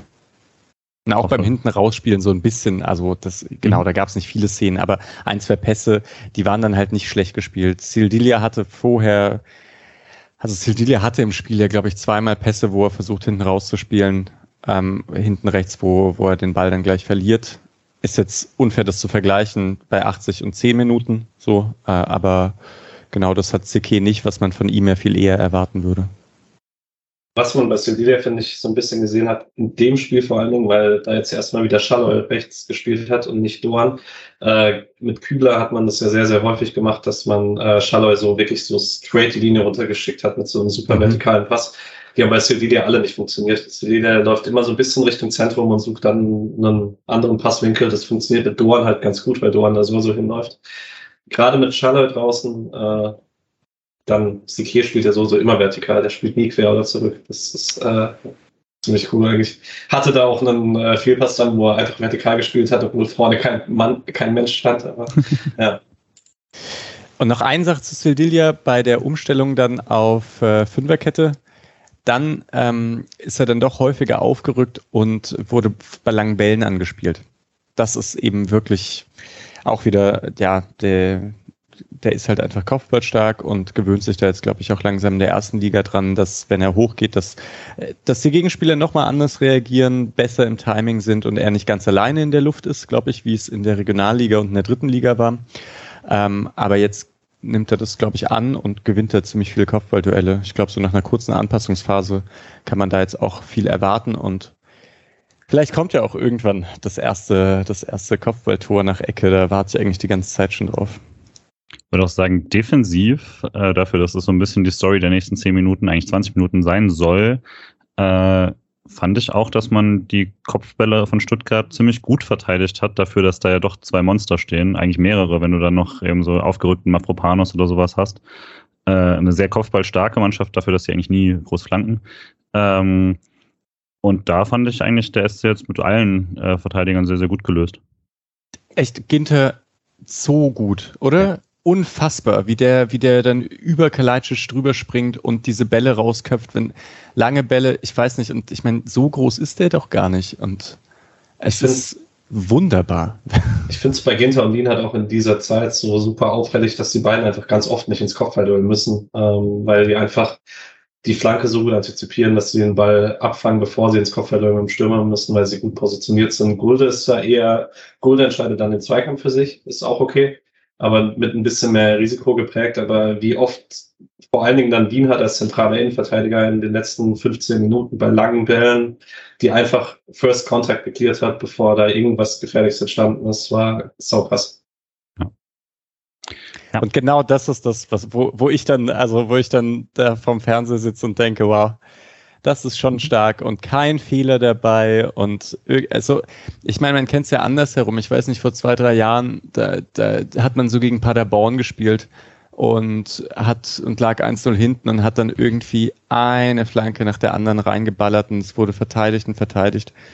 Und das war so frustrierend eigentlich. Und dann merkt man aber, es ist halt eine Qualitätsfrage, also für beide, ne? Also für, von den Stürmern, dass, dass irgendwann halt mal dann der eine Angriff durchkommt und ein Tor geschossen wird, aber vor allem auch von den Verteidigern, dass halt immer, also dass, dass die immer richtig stehen und dass man sich nicht so einfach durcheinander bringen lässt und einfach, ja, und nicht irgendwie mal halb klärt oder sonst irgendwas. Das ist schon stark fand auch Ginter quasi als äh, einzigen, sobald irgendwie äh, zum Beispiel, also wenn so ein Stuttgarter Konter lief und Silas dann irgendwie sich schon an einem vorbeigetanzt hat oder sowas, dann kam Ginter einfach hinterher oder raus und dann ging da überhaupt nichts mehr. Also er hat ihm keinen Zentimeter gegeben, auch so an diesen, äh, der tanzt dann irgendwie am Strafraum-Eck rum oder sowas und will irgendeinen Weg oder vielleicht sogar das Foul, da ging überhaupt nichts. Ähm, aber jetzt für die letzten Minuten, weil wir schon ein bisschen drüber, äh, schon ein bisschen lange wieder sind, ähm, war ein großer Aufreger direkt danach, nämlich, äh, nämlich Pfeiffer und Höfler im, äh, im Zweikampf im Strafraum. Ich fand es eigentlich dann recht klar. Pfeiffer stößt Höfler, das ist kein Riesenstoß, aber es ist ein Stoß und dann nimmt der vielleicht ein bisschen viel die Arme nach oben, aber zu dem Zeitpunkt ist es bereits ein Foul und trifft dann mit dem Arm äh, den Hand, äh, mit dem Arm den Hand, mit der, mit der Hand den Ball, mit dem Arm den Ball und Stuttgart natürlich sofort aufgebracht. Missling tat danach auch immer noch sehr überzeugt, dass es ein klarer Strafstoß gewesen sei und Leute schicken Screenshots und so. Die Frage ist ja nicht, ob der Ball an der Hand war, sondern das war vorher für mich ein relativ klares Stürmerfoul. Haben wir irgendjemand, der dagegen gehen möchte? Ne, okay. ja, ich fand es tatsächlich seltsam, auch mit aller, auch ohne Versuch, ohne Freiburg-Brille fand ich den so klar, dass ich, also auch Sky war ja so ein bisschen belustigt fast, dass äh, das, das, oder hat er sogar auch so das, wenn Stuttgart das sehen könnte, dann würden sie sich auch nicht mehr aufregen oder so. Deswegen stimmte nicht, weil wenn man es, wie man es danach weiß, aber ähm, vielleicht am Tag danach ist es auch da angekommen. Also ich fand es wirklich unkontrovers eigentlich. Ja. Mislint hat ein komischer Typ, ey. Komischer Typ. Gut, es werden genug Leute über Christian Streich sagen, tun sie ja, auch. Ja, ähm, haben sie auch recht, teilweise. äh, aber ja äh, also ich fand es tatsächlich nochmal eine Spur unangenehmer, generell auch das Interview danach, weil es dann bei ihm immer noch mal mehr mit einer, äh, weiß nicht, letztes Jahr auch schon, als es ja dann hieß, ho hoffentlich haben die Freiburger auch mal ein paar Entscheidungen gegen sich, was tatsächlich bei der letzten Saison relativ frech ist, bei der Menge an Freiburger Sachen, die ein bisschen schiefgegangen sind da. Aber so oder so. Ähm, danach nochmal Mafropanos Kopfball am Tor vorbei und dann äh, die nächste sehr bittere Szene für Freiburg war Eggestein, der plötzlich äh, behandelt werden musste, natürlich unter großen Pfiffen, ist ja auch klar bei so einem Spiel. Aber äh, nach drei Minuten mit geschienter Hand und ich dachte, uff, da vielleicht eine Prellung und Glück gehabt oder sowas, aber man konnte halt nicht mehr wechseln. Aber nach dem Spiel wissen wir jetzt gebrochenes äh, Handgelenk, glaube ich, und äh, Speiche oder was auch immer. Elle Speiche. Elle und Speiche, ja. Elle und Speiche, ja. Nicht, nicht toll. Äh, ich weiß nicht, ich vermute mal, sowas ist dann doch einige Wochen Pause, äh, Patrick. Ich habe vorhin mal gegoogelt und aber hab nur gefunden, dass man das eigentlich vier Wochen rückstellt. Ähm, mhm. Und dann, äh, ich könnte mir vorstellen, dass man dann währenddessen schon mal relativ schnell mit Lauftraining und so wieder starten kann, weil das kannst du auch, wenn es rückgestellt ist. Aber kann mir nicht vorstellen, dass das bei Eggesteins Spielweise und auch bei seiner Position, wo halt einfach häufig Zweikämpfe nötig sind, dass man, dass, dass man da was riskiert und wird dann fast vermuten, dass man ihn vielleicht Anfang Oktober nach der Länderspielpause wieder sieht, aber dass die drei Wochen davor halt ähm, jetzt erstmal so gehen müssen.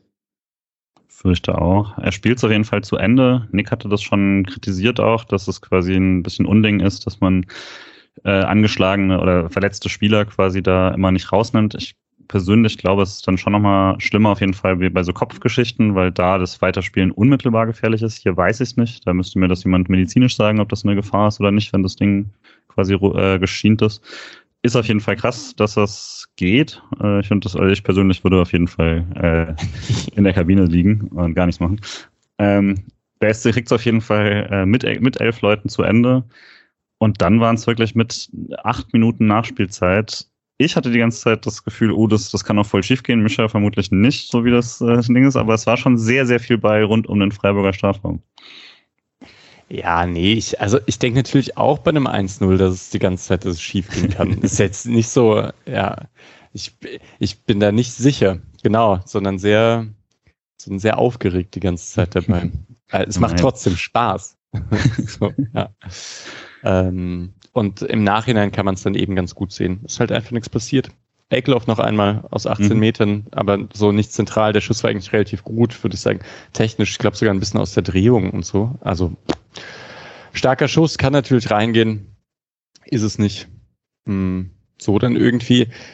Und es war halt auch nicht so wie, ich weiß nicht, erinnert ihr euch noch an das Spiel gegen Stuttgart nach dem Pokalspiel, das äh, Freiburg verloren hat? Da war das auch so, dass man, ich glaube, man lag 2-1 vorne und hat dann nochmal 10 Minuten einfach nur verteidigt und da gab es so einen Stuttgarter Abschluss nach dem anderen und Pfosten und knapp vorbei und äh, so alles Mögliche. Und sowas dieses Mal halt nicht, sondern man hat schon geschafft, einfach ähm, ja, Stuttgart auch um den 16er zu halten und selten rein, rein äh, zu lassen.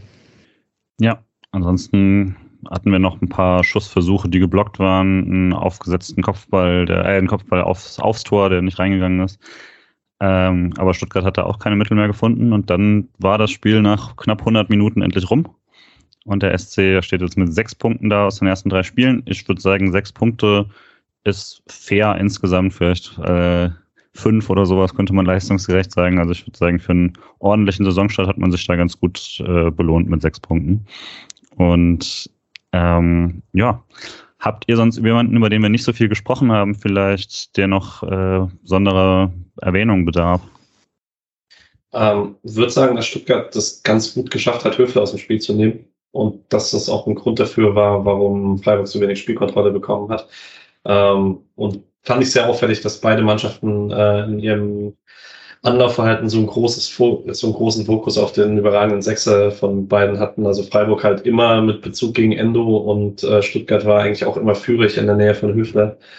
Ähm, das haben inzwischen viele Bundesliga-Vereine gelernt. Wir, wir hatten es ja auch schon letzte Woche davon, dass äh, Höfler jetzt in den ersten Spielen immer relativ wenig Ballkontakte hatte. Bin gespannt, ob man da probiert, ein paar mehr Lösungen zu bekommen, äh, ihn anderweitig in Spielverlauf, äh, einen Spielaufbau einzubauen, weil vieles von dem, was Höfler macht, halt einfach äh, sehr gut ist.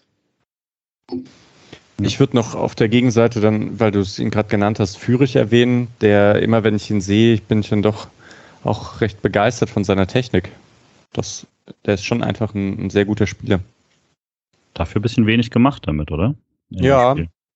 Ach, aber die hatten halt einfach Probleme. Also das ist ja im Zentrum, Freiburg hat das Zentrum halt ganz gut zumachen können auf den Außen ist es dann immer ein bisschen schwieriger zu verteidigen. Deswegen sind ja auch so Linksver Linksverteidiger wie Raum und Sosa und so weiter, die ist, wenn man es halbwegs breit spielt, kann man die einfach nicht ganz ausschalten. So, ich glaube, die Außenverteidiger sind ja immer die am schwersten zu verteidigenden, also kollektiv zu verteidigenden Spieler. So. Und äh, wenn wir schon dabei sind, wen fandest du denn am besten von den äh, zumindest elf Freiburgern? Äh, wow. Tough, ne? Ja. Ähm, ich denke eigentlich sofort an Ginter oder Gregoritsch. Und. Oder Grifo? Nee. aber Grifo war eigentlich gar, also gar nicht. Äh, ich gehe mit Ginter. Patrick? Ich hatte die zentralen drei hinten tatsächlich in der engen Auswahl mit äh, Ginter, Flecken und Lienhardt. Und rein vom Gefühl her ist es bei mir ein Tick Lienhardt. Hm. Krass. Äh, Alex nimmt Flecken, das ist auch gut, damit wir ihn auf jeden Fall drin haben. War ein richtig gutes Spiel von ihm. Ich glaube, das fällt dann so ein bisschen hinten runter, weil halt die besten Szenen, die er dann hatte, abgepfiffen waren. Ähm, aber auf jeden Fall auch richtig starkes Fleckenspiel.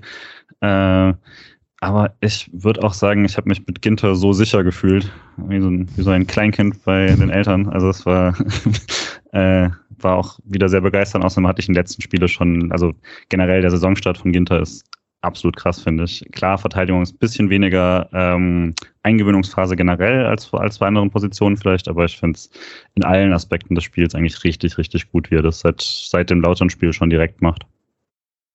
Wird er auch nochmal ähm, in der ersten PK, nachdem Ginter kam, hat äh, Streicher gesagt, ähm, es braucht ein bisschen, sie müssen ihn wieder so hinbekommen, wie er mal war und so, und dass äh, nicht alle direkt von Anfang an Wunderleistungen erwarten dürfen. Und genau das kam halt. Also es kam halt genau Peak Ginter, aber ich, zumindest mein Gefühl nach, also genau das, was man halt erwarten konnte, war von der ersten Sekunde an da. Das ist schon sehr außergewöhnlich. Ja, und äh, ich meine, der Bundestrainer war da, hat es ihm auf jeden Fall ziemlich schwer gemacht haben, ihn da nicht im Kader zu haben, weil, also in der Form musst du ihn eigentlich wieder mitnehmen. Aber mal schauen, ist ja eine ordentliche Auswahl mittlerweile bei Deutschland.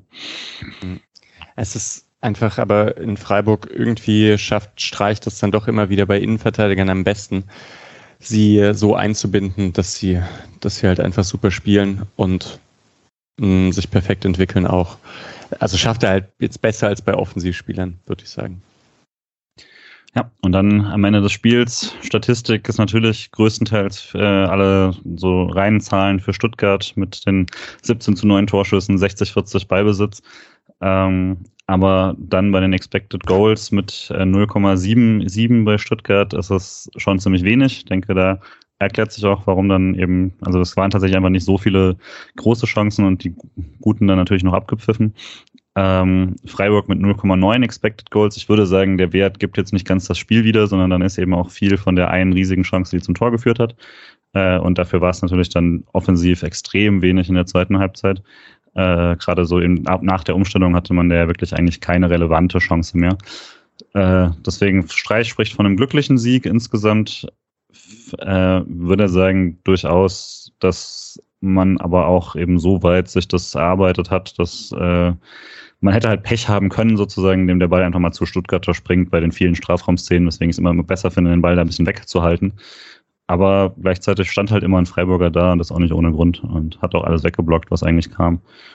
Von daher, vermutlich mit einem Punkt hätte man sich jetzt nicht beschweren dürfen nach dem Spielverlauf. Ähm, aber besser als für ein BVB, wo man durchaus hätte gewinnen können und dann mit Null nach äh, Hause geht. Von daher jetzt eben sechs Punkte und die restliche Bundesliga hat hauptsächlich dafür gesorgt, dass man auf dieses Meisterschaftsrennen schon nicht mehr gucken muss nach zwei Spieltagen, mhm. äh, nach drei Spieltagen dann. Bayern spielt erst noch, wir nehmen es schon direkt vor dem Bayern-Spiel auf. Aber äh, wir haben es ja dann alle nicht gesehen äh, live quasi, aber das Dortmund-Bremen-Spiel war vermutlich dann direkt die Story des, äh, des Spieltags. Habt ihr es danach euch nochmal alles angeschaut oder? Ja, also ich habe mir dann auf jeden Fall ähm, Bremen-Dortmund habe ich noch die, die Highlights gesehen. Ja, und das so. war mir nicht klar. Also genau, das sind, dass sie in der 89. Minute drei Tore schießen, das glaube ich, gab es irgendwie noch nie. Mhm. Ähm, das darf halt eigentlich nicht passieren, glaube ich, irgendwie sowas. Das, das sagt wahrscheinlich jeder. Keine Ahnung, wie, wie man das macht. Mm, Dortmund war vorher jetzt halt auch schon nicht so super gut. Also man muss vielleicht einfach sagen, Dortmund ist gerade gar nicht, gar nicht so gut. Die finden sich noch, äh, haben wieder ein paar Ausfälle.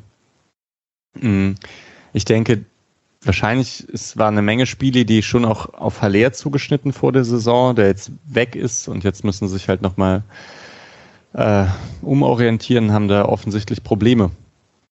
Mal sehen, ja. Ich fand das schreckend beim 3-2, wie äh, belanglos Süle daneben herläuft äh, und Burke einfach laufen lässt. Äh, und Süle jetzt auch nicht mit 90 Minuten in den Beinen, sondern kam in der 65. Ähm, ansonsten würde ich mein Take von letzter Woche gerne nochmal verstärken, dass ich äh, ich fand Terzic schon bei der ersten Amtszeit nicht gut, sondern viel auf Individualspieler ausgelegt und dass ich das einfach nicht sehe, dass sich das über eine ganze Saison hinweg trägt mit dem Kader. Ja. Ja. Es gibt halt immer so Probleme, dass man, also ich glaube, Terzic ja schon einen Ansatz hat, der vor allem gegen den Ball geht und Dortmund hat den Kader jetzt aber gar nicht unbedingt dafür sondern die bräuchten halt wahrscheinlich so eine Art Materazzo, obwohl vielleicht wird es dann noch schlimmer. Ne? Also dann könnte man halt sagen, Mm, also Terzic ist jetzt sicher nicht der, der Trainer, der dem der dem Kader, also das Beste aus diesem Kader rausholen kann, aber vielleicht kann er eben ein paar Schwächen ganz gut abmildern und deswegen könnte es gut funktionieren, wenn das System ein bisschen Sicherheit gibt und die Einzelspieler dann ähm, so, so was Gutes machen, so ein bisschen Tedesco Leipzig mäßig. So. Mhm. Wo halt auch System gibt Sicherheit, Einzelspieler geben Tore und dann gewinnt man Sachen 1-0, 2-0, wenn ja, halt nicht, wenn nicht gegen Union spielt. Ja, wir hatten ja letzte Woche dann auch die Frage, ob das jetzt äh, nach der, der späte Sieg gegen Freiburg jetzt heißt, dass Dortmund da irgendwie ein, plötzlich eine Mannschaft ist, die in den letzten Minuten ihre Spiele äh, im Griff hat. Mhm. Das denke ich ist erstmal wieder rum, die Diskussion. Die große M-Frage ist dann auch wieder da. Ähm, ja, und ansonsten der andere, die andere Mannschaft, die vor dem, vor der Saison von vielen, auch von, auch bei hier von einigen als legitimer Konkurrent zumindest um Platz zwei, wenn man quasi ein ernsthaftes Rennen da oben hat, äh, gesehen wurde, ist aktuell Tabellenletzter, nämlich bei Leverkusen und sind komplett unter die Räder gekommen gegen Hoffenheim. Äh, da habe ich jetzt auch die Highlights gesehen nur, aber ähm, und also Hoffenheim hatte da auch schon ein Tor, was zurückgenommen wurde. Also das ist tatsächlich schockierend durch die Bank und dieser DFB-Pokalauftritt ist dementsprechend langsam jetzt auch nicht mehr ein lustiges Haha, der Bundesligist fliegt raus, sondern eine legitime Mannschaft mit Problemen. Äh, ja, das war das Einige, was, noch, was ich mir noch länger angeschaut habe. Das war, das war schlimm. Patrick? Ich habe auch keine wirkliche Erklärung dafür, was in Leverkusen passiert. Deswegen, äh, ich wollte noch kurz äh, das Demi-Tor loben. Mhm. Ähm, ah, ja sehr schönes Tor mit der Hacke, auch wenn ich immer nicht sicher bin, ob er den genauso wollte. Nee. Ähm, das schönere Hackentor war safe das von Baumgartner in Leverkusen. Ähm, und sonst fühle ich mich immer wohler mit äh, meiner Prediction, dass äh, Leipzig unter Tedesco leiden wird, diese Hinrunde, und dass auch im Kunku alleine das nicht aufhängt. Mal sehen, mal sehen. Ja, äh, Guardiol ist noch nicht so ganz fit. Der hat natürlich auch immer so einiges, einiges weggehauen. Ähm, ich bin gespannt. Aber ich habe es auch, ich habe es teilweise gesehen und das war jetzt auch nicht so gut, da hast du schon recht. Aber Union ist halt einfach krass. Ich weiß nicht, Urs Fischer, absoluter Trainergott. Und es geht halt auch ohne Avonie und so, aber das war mir eh auch klar. also, ja. also Rennen um Platz zwei ist dann aktuell Gladbach, Union, Mainz und Freiburg äh, für die restliche Saison. Vielleicht mit Hoffenheim dabei, mal schauen. Ähm, Frankfurt gegen Köln läuft gerade, da ist noch ein biederes 0-0 und äh, Bochum-Bayern kommt später. Das mehr wissen wir nicht. 0-0. ich sehe es nicht, ich habe nur, es ist ein 0-0, mehr weiß ich nicht. Nee, nee, äh, ich meine bei Bayern gegen Bochum. Achso, nee, das, wird vermutlich, das wird vermutlich, wenn, dann ein biederes 6-0 für Bayern. ja, ansonsten mal schauen. Ähm, wenn ihr jetzt nichts mehr habt, dann würde ich zu den Leihspielern kommen. Ähm, das ist genau einer, nämlich äh, Dino Tempelmann, der äh, bei Nürnberg äh, gespielt hat, durchgespielt, relativ unauffällig äh, und zum 2 zu 1 Sieg in Sandhausen. Äh, das war auf jeden Fall ein relativ glücklicher Sieg noch und äh, wurde last minute gerettet. Und mehr frei hat, Leihspieler hat ja Freiburg aktuell nicht. Dennoch danke an Patrick fürs Zusammenstellen, äh, der da wieder geholfen hat. Ähm, und die äh, äh, Frauenmannschaft hat noch keine Saison. Äh, tatsächlich bei der, in der Frauen-Bundesliga dieses Jahr allerdings nur zwei Mannschaften, die an der Champions League teilnehmen können, weil Frankfurt ist gerade ausgeschieden. Äh, sehr bitter in der 91. Minute angeschaut, äh, gegen Ajax in der Champions League Quali rausgeflogen durch ein Fallrückziehertor nach einer Ecke. Das ist auch eine Art rauszufliegen. Ähm, aber sieht man dann in der Liga wieder. Und die zweite Mannschaft hat ihren richtig, richtig starken Saisonstart fortgesetzt. Ich habe nur so ein paar Minuten gesehen vor dem Spiel und habe dann äh, nicht mehr weitergeguckt. Ich weiß nicht, ob ihr mehr davon gesehen habt schon. Jo, ich habe mir die ersten 60 Minuten halbwegs angeschaut. Am Anfang ein bisschen Problem mit der Übertragung gehabt, äh, aber ja, das wird dann auch ganz gut und es ist einfach eine gute Mannschaft. Ich mache mir überhaupt keine Sorgen um Abstieg. Äh, auch defensiv. Also ich glaube, man hat ja letzt, letztes Spiel irgendwie 3-1 gegen Duisburg verloren und man hat insgesamt erst vier Gegentore. Also in fünf Spielen. Das bedeutet, man hat schon 3 zu 0 Spiele. Äh, Hoti und dann, daneben eben Schmidt oder Makengo sind einfach gut. Und ja, jetzt habe ich aber vor allem auf Merlin Röhl geachtet, auf den mhm. Neuzugang. Und das, das ist wirklich spannend, würde ich sagen. Es ist ja vielleicht ein bisschen irritierend, dass man sich jemanden geholt hat, der auch, also ein junger Spieler ist, der nicht sofort wahrscheinlich richtig weiterhelfen kann, weil man mit Keitel und Wagner zwei Spieler hat, die ja irgendwie dieses Profil auch schon darstellen und mit Tempelmann noch einen verliehen hat, der schon auf der zwei, in der zweiten Liga das richtig gut unter Beweis stellen kann.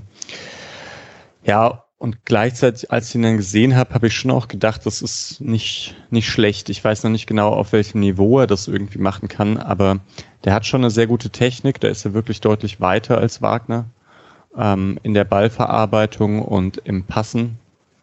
Er scheint mir beim Kopfballspielen nicht so gut zu sein. Da könnte Keitel ihm vor, also ihm etwas überlegen sein. Und ich glaube, Keitel, ich weiß nicht genau, wie es in Zweikämpfen aussieht. Da habe ich jetzt auch noch nicht genug Gefühl dafür bekommen. Da ist Keitel vielleicht auch voran. Keine Ahnung. Aber Anlagen sind da bei Merlin Röhl. Das ist schon gut, dass der gekommen ist, finde ich. Weil es an der Stelle ganz gut passt, äh, der gute Marco vom Schanzer Zeitspiel Podcast ähm, hat mir vorhin knapp fünf Minuten Audio geschickt äh, mit Einschätzungen zu Merlin Röhl. Das äh, werden wir jetzt euch an der Stelle reinschneiden, ähm, wie Röhl dann die letzten zwei Jahre in Ingolstadt so aufgefallen ist. Ein herzliches Servus ins Breisgau. Marco vom Schanzer Zeitspiel hier. Ich habe heute die Ehre, euch ein bisschen was über euren neuen Transfer Merlin Röhl zu erzählen, weil der eine oder andere von euch sicherlich mit dem Namen noch gar nicht so viel anfangen kann, wurde ich gebeten, einfach ein bisschen was über ihn zu erzählen. Das mache ich natürlich sehr gerne.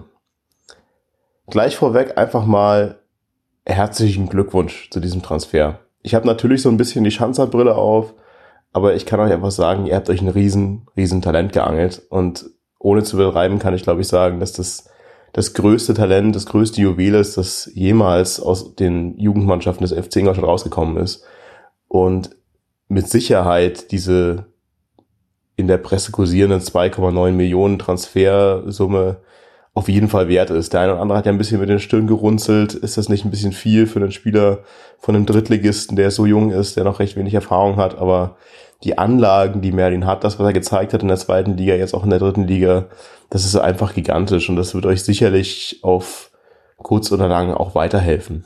Ich erzähle einfach schon mal so ein bisschen was drüber, wo er so spielt, was das für ein Spielertyp ist, was so die, die Vor- und Nachteile sind. Also bei uns hat er prima auf der Acht gespielt je nachdem, was wir gerade für ein System gespielt haben, wie auch die Personalnot gerade war, hat er auch öfter mal nicht auf der 8, sondern auf der 10 vorne gespielt.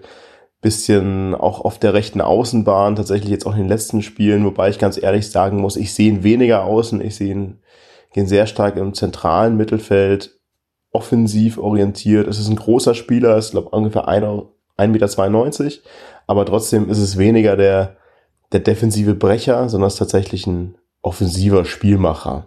Hat ein Wahnsinnsauge, eine super Ballbeherrschung, ist trotz der Größe sehr wendig, perfektes Passspiel und war für uns deswegen einfach in den letzten Jahren ein sehr, sehr wichtiger Spieler im Aufbauspiel aus dem, aus dem Zentrum raus. Und der wäre natürlich jetzt in der dritten Liga für uns mit Abstand äh, der stärkste Spielmacher gewesen. Aber es war allen in Ingolstadt, glaube ich, irgendwo klar, dass die Wege sich trennen werden. Das Talent von Marion Röhl ist einfach zu groß, als dass er mit uns in der dritten Liga weiterspielt. Und es wäre komplett verschenkt gewesen, wenn er jetzt hier bleibt. Auf der anderen Seite muss man natürlich sagen, es ist einfach ein junger Spieler und da ist noch sehr viel Weg zu gehen. Ich habe es gerade schon mal gesagt, er ist jetzt nicht derjenige, der mit der stärksten Physis tatsächlich ausgestattet ist. Also er ist auch nicht, ja, wie wir sagen, so ein Lauch, sondern aber er ist natürlich einfach kein Brecher, vor allem nicht für die erste Liga. Und was man auch sagen muss, er ist noch nicht derjenige Spieler, von dem man sagt, er hat den, den Torriecher äh, mit Geburt mitbekommen. Er hat zwar in den letzten Spielen zwar zwei sehr schöne Tore, zwei ansehnliche Tore gemacht, aber er ist tatsächlich mehr derjenige, der von hinten die Schritten zieht und weniger derjenige, der im 16er das Ding einnickt. Aber muss er ja auch gar nicht sein. Und ich kann einfach nur sagen, mit den Anlagen, die er mitbringt, wird er sicherlich auch auf kurz oder lange der ersten Liga eine super Rolle spielen können. Und ich bin total froh, dass es am Ende in diesem Transferring, dass er jetzt auch eine ganze Weile ging, Freiburg geworden ist, weil zum einen einfach natürlich ein Verein ist, der Merlin sehr viel bieten kann, was die sportliche Perspektive angeht, zum anderen aber eben auch ein Verein ist, der bewiesen hat, dass man weiß, wie man junge Spieler aufbaut, wie man mit jungen Spielern umgeht und dass man eben auch Geduld haben muss mit jungen Spielern, weil das möchte ich auch ganz klar nochmal sagen. Ihr werdet sicherlich Geduld haben müssen mit ihm. Es wird eine Weile sicherlich auch dauern, bis er seine Einsatzminuten in der ersten Liga bei euch bekommt. Und dann ist der Weg, den er vom Abstiegskampf der zweiten Liga bis in, ja, den Europa League Teilnehmer in der ersten Liga äh, zu gehen hat, ist schon ein Stück noch. Heißt, es wird ein bisschen dauern, aber ihr werdet auf jeden Fall eure wahre Freude an ihm haben. Da bin ich mir sehr sicher und ich, mich würde wahrscheinlich wenig glücklicher machen, als zu sehen, dass Merlin Röhl Stammspieler bei Freiburg in der ersten Liga wird und dann eventuell eben auch das eine oder andere internationale Spiel vielleicht mit euch äh, bestreiten kann. Und in Ingolstadt ist sicherlich auch niemand böse drüber, wenn ihr in ein paar Jahren dann für 60, 80 Millionen weiterverkaufen wollt und wir noch ein paar Millionen Ausbildungsentschädigung bekommen. Das ist aber natürlich, glaube ich, ein bisschen weit vorgegriffen. Bis dahin ist noch einiges an Weg zu gehen, aber ich bin total optimistisch, dass Merlin eine Riesenkarriere voraussteht. Und ich hoffe natürlich, dass wir uns in den nächsten Jahren auch irgendwann mal wieder sportlich treffen.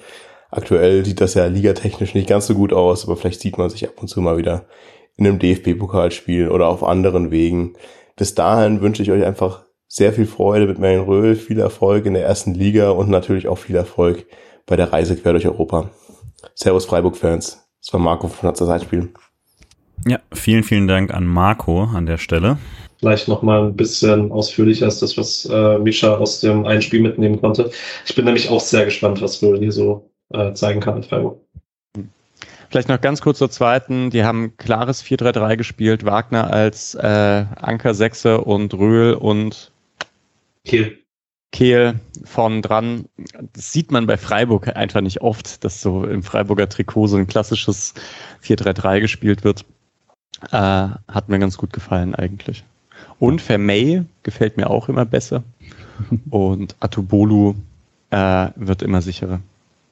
Stark, macht Spaß. Richtig schöne Paraden von Atubolo auf jeden Fall. Äh, und Robert Wagner eben mit dem Siegtor zum 1 zu 0 äh, war auf jeden Fall auch ein Torwartfehler, der rutscht ihm da durch. Schuss ist aber auch durchaus satt aus der Distanz. Und ähm, genau, hatte eigentlich die einzige richtig große äh, Chance für Viktoria hat Atubolo eben entschärft und äh, ansonsten war das auch ein verdienter Sieg. Nächste Woche geht's weiter bei der äh, U23 von Dortmund. Äh, als letzte Mannschaft noch die U19, die ist heute 5 zu 1 in Karlsruhe untergegangen. Äh, das hat leider nicht so funktioniert für Karlsruhe, also ein sehr torreiches Wochenende, weil äh, die ja in der ähm, zweiten Liga schon quasi das Freiburger Gladbach-Spiel von letztem Jahr nachgespielt haben und äh, 6 zu 0 gegen Regensburg gewonnen haben, während Paderborn mit 7 zu 2 gewonnen hat. Also Hannover 4-0 und so. Also in der zweiten Liga ging ein wenig mehr als in der ersten in Sachen Tore. Ähm, ja, und ansonsten sind wir jetzt schon am äh, Ausblick auf das nächste Spiel, denn das ist wieder ein Flutlichtspiel zu Hause gegen VfL Bochum. Naja, soweit, es gibt zwar keine Flutlichtmasten mehr, wie es die eigentlich geben sollte, aber zumindest äh, ein schönes Abendspiel. Äh, ich bin aller Voraussicht nach da. Patrick muss mal gucken, wie das gesundheitlich wird. Äh, wohl nicht. Und ähm, Genau. Jetzt natürlich die große Frage mit äh, den mit Eggestein-Verletzungen wird man auf jeden Fall nicht mehr das gleiche 4-4-2 sehen, wie wir es kennen. Ähm, oder ähm, zumindest im zentralen Mittelfeld wird es auf jeden Fall eine Umstellung geben müssen. Wie erwartet ihr denn den SC nächste Woche, Patrick? Also ich würde sagen, wenn man die gleiche taktische Grundordnung wählt wie bisher, dann wird zu 99,9 Prozent Keitel spielen alleine, weil es ein ziemlicher, also er müsste schon sonst halt einfach schlecht trainieren oder so. Aber sonst wäre es schon ein ziemlicher Schlag für Keitel, glaube ich, wenn er dann nach Eggestein-Ausfall jetzt nicht spielt, wenn Röhl erst so kurz da ist.